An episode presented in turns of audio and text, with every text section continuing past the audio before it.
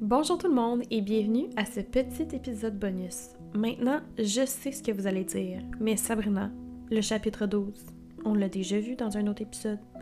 Et oui, en effet, mais je profite du fait que l'épisode 12 était quand même assez court pour faire un test avec vous aujourd'hui. En effet, on est maintenant rendu à quelques épisodes dans le podcast, puis même si j'adore l'expérience jusqu'à présent, des fois je réécoute des épisodes puis je trouve ça un peu vide. Je sais que dans des livres audio professionnels, il n'y a pas de musique. Il va peut-être parfois avoir des effets sonores, mais il n'y aura pas de soundtrack ou de son de background. Je voulais donc faire un test avec vous aujourd'hui. J'ai donc repris l'audio du chapitre 12 et je lui ai ajouté en background des bruits de craquement de feu. Donc si c'est quelque chose qui vous plaît, laissez-moi le savoir. Est-ce que c'est une expérience plus cosy pour vous? Est-ce que tu préférerais d'autres bruits, peut-être de la pluie, du tonnerre, un café animé, Préférez-vous le silence absolu et tous les petits bruits de fond qui viennent avec? Je sais que parfois on entend les petites griffes de mon chien sur le sol ou son petit collier tintiller en background. Si vous préférez le silence absolu, c'est entièrement légitime. On va y aller avec l'option de la majorité. Mais si vous préférez des bruits de fond, ça pourrait être intéressant. Au volume 2, peut-être qu'on commence euh, quelque chose dans ce style-là. Ça pourrait aussi être simplement occasionnel ou peut-être même que je pourrais faire le même épisode deux fois, un avec du bruit, sans bruit. Donc, sans plus tarder, je vous remets l'audio du chapitre 12 et n'hésite pas à venir me laisser savoir qu'est-ce que t'en penses. Bonne écoute! Chapitre 12 D'accord avec sa sœur, Elisabeth écrivit le lendemain matin à sa mère pour demander qu'on leur envoyât la voiture dans le courant de la journée. Mais Madame Bennett, qui avait calculé que ses filles demeureraient à Netherfield jusqu'au mardi suivant, soit une semaine exactement après l'arrivée de Jane, ne pouvait se résoudre à les accueillir avec plaisir avant cette date. Sa réponse, par conséquent, ne fut pas favorable, du moins pas pour Elisabeth qui était impatiente de rentrer chez elle. Madame Bennett leur écrivit qu'elle ne pourrait pas obtenir la voiture avant le mardi, ajoutant en post-scriptum que, si M. Bingley et sa sœur les priaient de rester encore un peu, elle n'y verrait aucun inconvénient.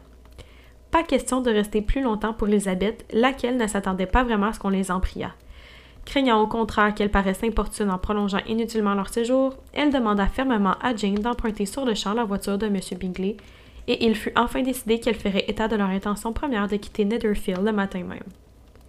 La nouvelle donna lieu à nombre de déclarations inquiètes, et le souhait répété de les voir rester jusqu'au jour suivant suffit à convaincre Jane. Leur départ fut donc différé jusqu'au lendemain matin. Miss Bingley se mordait les doigts d'avoir insisté pour qu'elles retardassent leur départ, car la jalousie et l'antipathie qu'elle éprouvait pour l'une des deux sœurs excédaient l'affection qu'elle avait pour l'autre. C'est avec un chagrin qui n'était pas fin que le maître de la maison apprit leur départ imminent, et il essaya à plusieurs reprises de convaincre Miss Bennet que cela ne serait pas prudent pour elle et qu'elle n'était pas assez bien rétablie. Mais Jane savait être ferme quand elle sentait qu'elle avait raison. Pour M. Darcy, c'était là une bonne nouvelle. Il y avait assez longtemps qu'Elizabeth était à Netherfield. Elle l'attirait plus qu'il ne l'aurait voulu, et Miss Bingley se montrait impolie envers elle et plus agaçante que d'habitude. Que d'habitude à son égard, pardon. Et Miss Bingley se montrait impolie envers elle et plus agaçante que d'habitude à son égard. Il prit la sage résolution de ne laisser désormais échapper aucun signe d'admiration, rien qui ne pût faire croire à Elisabeth qu'elle pouvait contribuer à sa félicité, comprenant que, par le seul fait de suggérer une telle idée, la conduite qui serait la sienne au cours de cette dernière journée serait cruciale, soit pour la confirmer, soit pour la réduire à néant. Il s'en tint à sa décision, lui adressant à peine dix mots de toute la journée de samedi, et bien qu'il se, et se fussent retrouvés à un moment. Ouh! Ok. Je recommence la phrase, excusez. Je l'ai comme fini, mes yeux ont suivi la ligne jusqu'à la fin, puis j'ai oublié de parler. On rewind. Il s'en à sa décision, lui adressant à peine dix mots de toute la journée du samedi, et bien qu'ils se fussent retrouvés à un moment en tête en tête pendant une demi-heure, il resta consciencieusement plongé dans son livre sans jamais lever le nez vers elle.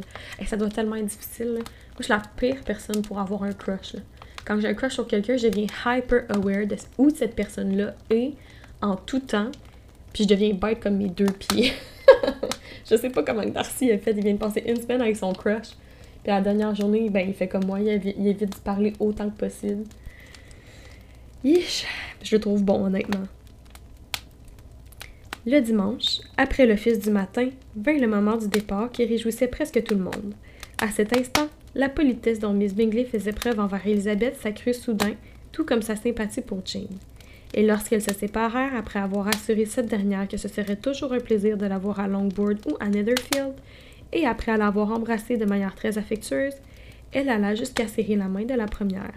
Elisabeth prit congé de la compagnie, l'esprit plus léger que jamais.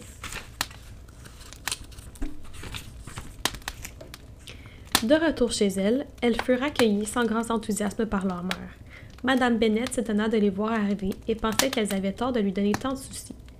Elle était sûre que Jane aurait encore pris froid. Leur père, en revanche, quoiqu'il ne laissât rien paraître de son plaisir, était très heureux de les voir. Il avait senti à quel point elles comptaient dans le cercle familial. Pendant l'absence de Jane et d'Elizabeth, la conversation, lorsqu'ils se réunissaient le soir, avait beaucoup perdu de son animation et presque tout intérêt. Elles retrouvèrent Marie, comme d'habitude, entièrement absorbée par l'étude de la base chiffrée et de la, nature humaine. Elles durent admirer son choix de citations et entendre de nouveaux adages d'un moralisme dépassé.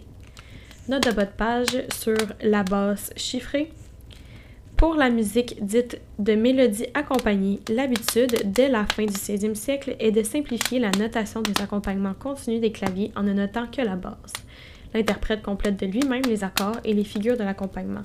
L'harmonie est alors chiffrée, c'est-à-dire indiquée par des chiffres conventionnels. Catherine et Lydia avaient pour elles des informations d'un autre genre. On avait beaucoup fait et il s'était dit beaucoup de choses au régiment depuis le mercredi précédent. Plusieurs officiers avaient dîné récemment avec leur oncle, un soldat avait été fouetté et le bruit courait que le colonel Forster allait se marier. Et puis, est-ce que c'était too much ou est-ce que c'était correct? Est-ce que tu préfères le silence ou est-ce que tu préfères un peu d'ambiance? Viens me dire ça sur mon profil, j'attends ton avis avec impatience. En attendant, je te dis à la semaine prochaine.